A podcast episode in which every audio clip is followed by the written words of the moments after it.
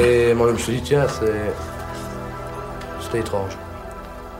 Je te l'avais dit, c'est l'OVNI.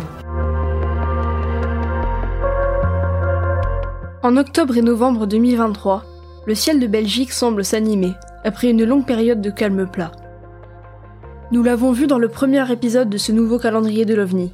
Des phénomènes assez spectaculaires commencent à se manifester. Mais pour l'instant, personne ne devine ce qui se trame.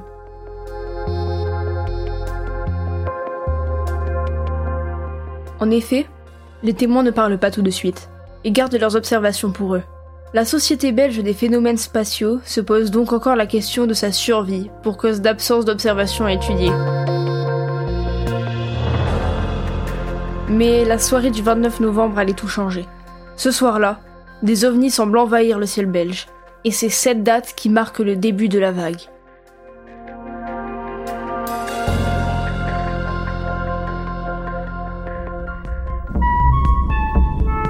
Chaque année, des centaines de personnes sont témoins de phénomènes aériens non identifiés. Ces observations les bouleversent et vont jusqu'à changer leur regard sur notre place dans l'univers. L'histoire que vous allez écouter s'est réellement produite. On estime à 1500 le nombre de témoins cette nuit-là.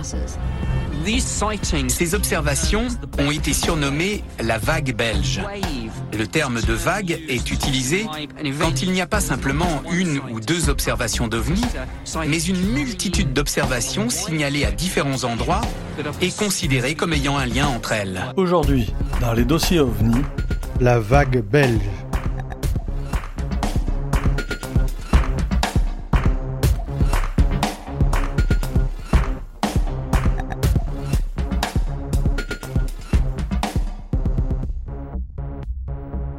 Cette fin novembre 1999 offre de belles journées dans l'est de la Belgique, autour de la ville de Pen, capitale de la communauté germanophone de Belgique.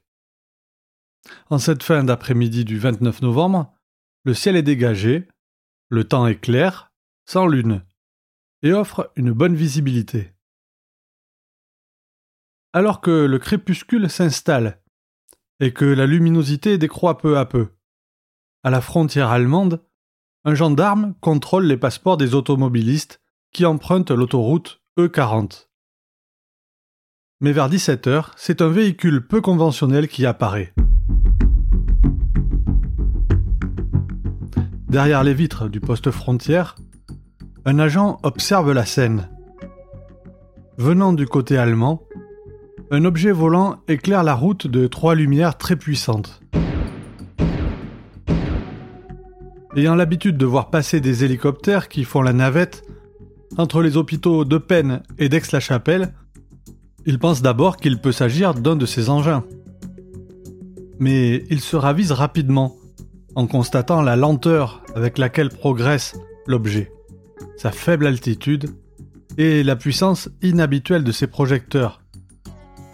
Mais il n'aura pas le temps de l'observer davantage, puisque l'objet s'éloigne maintenant en longeant l'autoroute.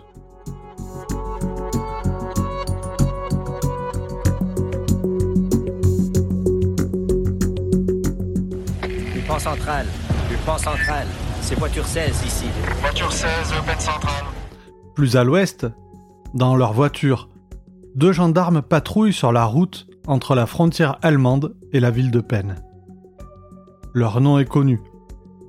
Il s'agit de Heinrich Nicole et Hubert von Montigny. La nuit est maintenant tombée, laissant apparaître un magnifique ciel étoilé. Le cadran sur le tableau de bord de la camionnette de service affiche l'heure 17h15. Alors qu'ils arrivent près d'une prairie, le conducteur remarque un halo de lumière très intense à droite de la route. Il fait part de son étonnement à son collègue. Ils regardent tous les deux et cette lumière leur fait penser à celle que pourrait produire l'éclairage d'un stade de football. Or, il n'y a aucun stade de foot à cet endroit, mais juste une prairie dont il ne voit pas bien pourquoi on l'éclairerait de la sorte. Le gendarme assis côté passager, donc du côté de la prairie éclairée, ouvre sa vitre et devine alors une grande plateforme immobile dans le ciel. C'était un genre de plateforme et le feu dirigé vers le sol avec un feu clignotant rouge au milieu. Et je dois vous dire, le sol était vraiment éclairé, on aurait pu lire la gazette. Tout à leur surprise, ils ralentissent fortement. Mais les autres voitures les dépassent comme si elles ne remarquaient rien. Par la fenêtre ouverte de la voiture, ils remarquent que cette plateforme possède trois projecteurs qui émettent chacun une lumière en forme de cône bien définie qui va jusqu'à toucher le sol. Et s'ils entendent nettement le bruit du trafic routier, ils sont très étonnés de ne pas entendre du tout le bruit que l'engin devrait émettre. Ils essaient de mémoriser le plus possible de détails sur cette plateforme. Ainsi, ils précisent que dans la lumière du crépuscule, ils peuvent deviner une masse sombre avec une base plane, horizontale, qui forme un triangle isocèle à large base.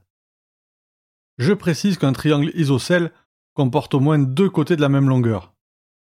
Ici, un des trois côtés aurait donc une dimension plus importante que les deux autres qui sont égaux. Les gendarmes disent aussi que les coins adjacents de la base sont coupés. Ils estiment la hauteur du triangle à 25 mètres et son épaisseur de 2 mètres. C'était énorme, énorme, énorme. Quelle taille à peu près? Une maison? Je, ne sais pas. C'était énorme. Une sorte de gyrophare se trouve sur la face intérieure de l'objet qui émet une lumière rouge moins visible et qui éclaire de manière intermittente. Alors qu'ils observent très attentivement la scène, la plateforme se met en mouvement, la pointe du triangle en avant, longeant la route sur laquelle se trouvent les gendarmes et avançant à 50 km/h environ. Le gendarme Nicole a une idée. Il propose à son collègue de dépasser le triangle et de se positionner sur une route un peu plus loin, où l'objet devrait les survoler s'il poursuit dans la même direction. Ils accélèrent donc pour prendre de l'avance, et en profitent pour appeler la caserne de peine et signaler la présence de cet objet dans le ciel de la ville. Il demande également que le gendarme de garde prenne contact auprès du camp militaire d'Elsenborn, tout proche, pour savoir si des engins spéciaux étaient en vol ce soir-là. Enfin, ils arrivent, stoppent le véhicule sur la route et attendent l'objet qui devrait passer au-dessus d'eux. Mais cette rencontre n'aura pas lieu. La plateforme fait brusquement demi-tour et repart en sens inverse vers la ville de Penn. Les gendarmes remontent dans le véhicule et empruntent une route de crête, ce qui leur permet de garder un œil sur l'objet qui poursuit son chemin lentement jusqu'à arriver au-dessus de la ville. À l'entrée de Penn, l'objet continue lentement au-dessus des habitations. La caserne se situant sur la route à l'entrée de la ville, les deux fonctionnaires décident de faire un bref arrêt pour voir si les collègues ont réussi à glaner des infos auprès des militaires.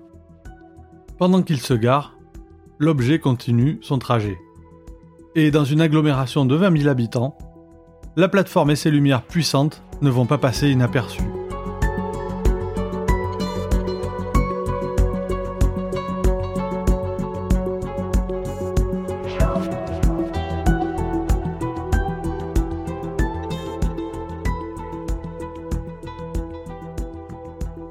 Un premier témoin voit le triangle une première fois alors qu'il se dirige vers Eupen en voiture, puis le revoit en ville. Il s'arrête au feu et descend de son véhicule pour mieux observer l'engin. Il veut savoir si c'est un hélicoptère. Mais il remarque un silence total. Aucun son ne couvre les bruits de la ville. Il décrit les trois phares puissants qui éclairent le sol ainsi que le gyrophare, ce qui laisse peu de doute. Cet objet est certainement le même que celui poursuivi par les gendarmes. Un surveillant d'entreprise a le même réflexe en voyant l'objet s'approcher. Il veut écouter pour savoir si l'objet fait le bruit caractéristique de l'hélicoptère, mais il note que ce dernier est parfaitement silencieux. Et il décrit le triangle et ses lumières dans les mêmes termes que le premier témoin. Il rajoute que c'est un objet puissant et massif, et qu'il finit par entendre comme un bruit de vent léger alors que l'objet passe près de lui.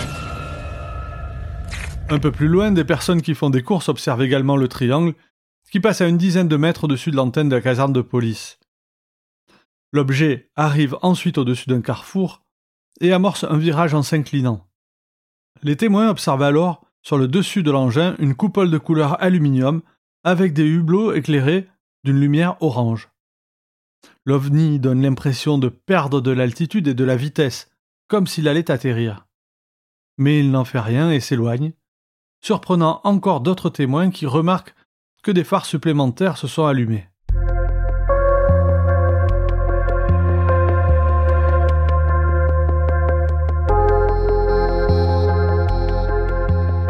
Au même moment, les deux gendarmes constatent que le dispatching de la caserne n'a pas alerté la base militaire. Le gendarme de service pensait qu'il s'agissait d'une blague et il a demandé en riant si c'était pas Saint-Nicolas qui allait atterrir. Mais ses deux collègues ne rigolent pas. Devant la colère de ces derniers et en constatant leur état de stupeur, il se décide à appeler la base qui lui confirme qu'aucun appareil militaire n'est en vol ce soir-là. Alors, il y en avait qui riaient, ils ont, ils ont pensé au Saint-Nicolas, mais quand ils l'ont vu, ils n'ont plus parlé de Saint-Nicolas. Ils étaient effrayés comme nous autres. Les deux gendarmes décident donc de repartir à la poursuite de l'OVNI. Ils reprennent une route de crête et aperçoivent l'engin qui se dirige vers le barrage de la Gilep. Arrivés au-dessus du lac, ils s'immobilisent. Les gendarmes font de même et stationnent sur une hauteur la vue est dégagée de l'endroit où ils sont, et à l'œil nu, l'objet a pris l'apparence d'une grosse sphère blanche. Pour l'instant, il est complètement immobile, et émet simultanément et de manière répétée deux faisceaux de lumière rougeâtre. Ces faisceaux sortent horizontalement de la structure à grande vitesse, et quand ils se rétractent, ils laissent au bout de chaque rayon une boule rouge qui tourne ensuite autour de la structure pendant un moment. Puis le processus recommence.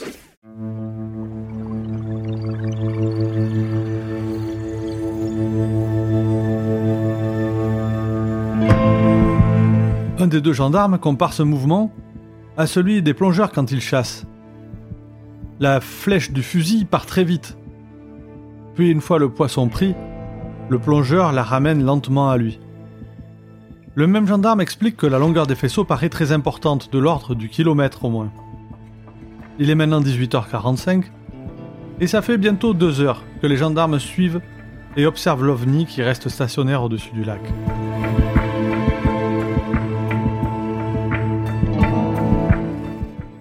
alors qu'ils sont captivés par ce qu'ils voient.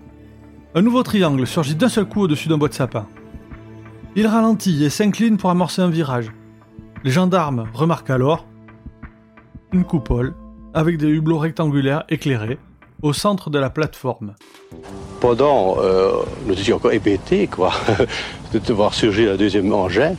Un autre gendarme, se trouvant dans la caserne de peine de son côté, observe dès 18h un objet stationnaire qu'il voit s'élancer à une vitesse vertigineuse en direction du lac de la Gilep.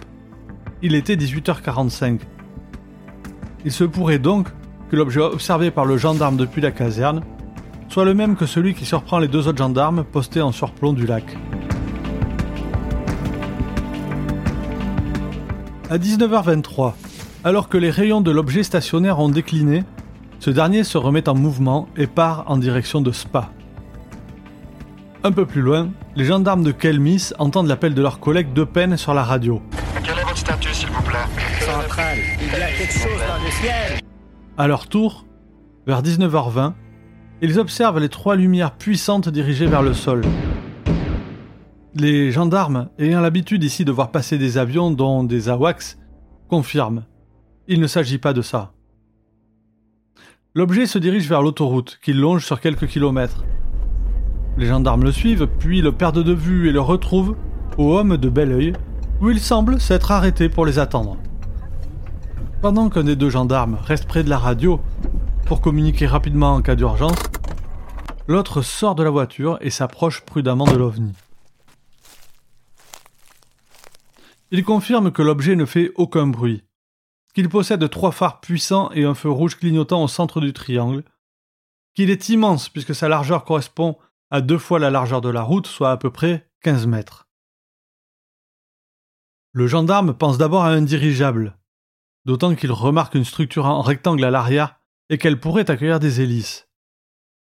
Quand l'objet fait mouvement, les lumières faiblissent, et donc le gendarme se dit que un moteur doit tirer sur des accumulateurs et fait donc diminuer la tension.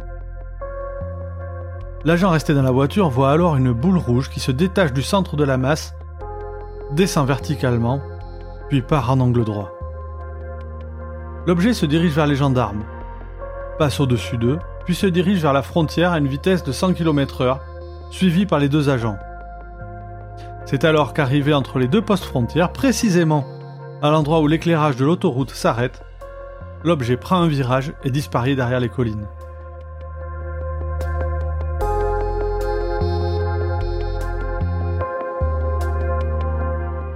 Outre les observations des gendarmes, dès l'après-midi et toute la soirée, des centaines et des centaines de personnes vont observer des objets volants avec de fortes lumières cette nuit-là. Elles décrivent quasiment toute la même chose.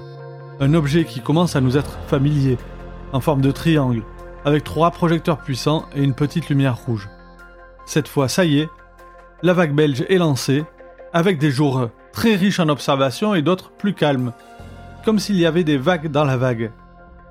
Pour le prochain épisode, nous nous intéresserons à la journée du 11 décembre 1989, où grâce à la qualité des rapports d'observation et à leur nombre, il a été possible de retracer des parcours de ces objets volants ce jour-là. Tout au long de la nuit, des appels signalent des observations similaires partout dans la région. Les événements survenus le 29 novembre 1989 ont été décrits par 30 groupes de témoins et par 13 agents de police à 8 endroits différents.